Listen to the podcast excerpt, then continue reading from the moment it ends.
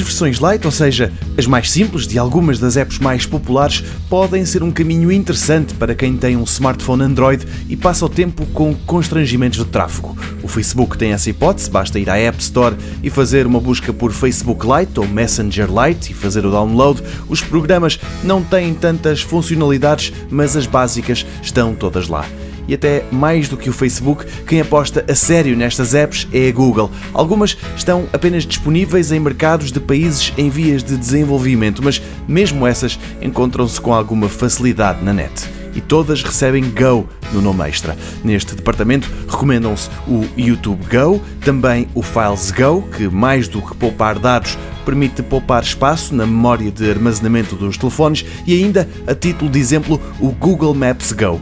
E desde ontem há mais um Go a juntar-se a esta lista: o Gmail Go, uma versão menos sugadora de recursos e de dados do mais popular sistema de e-mails do mundo.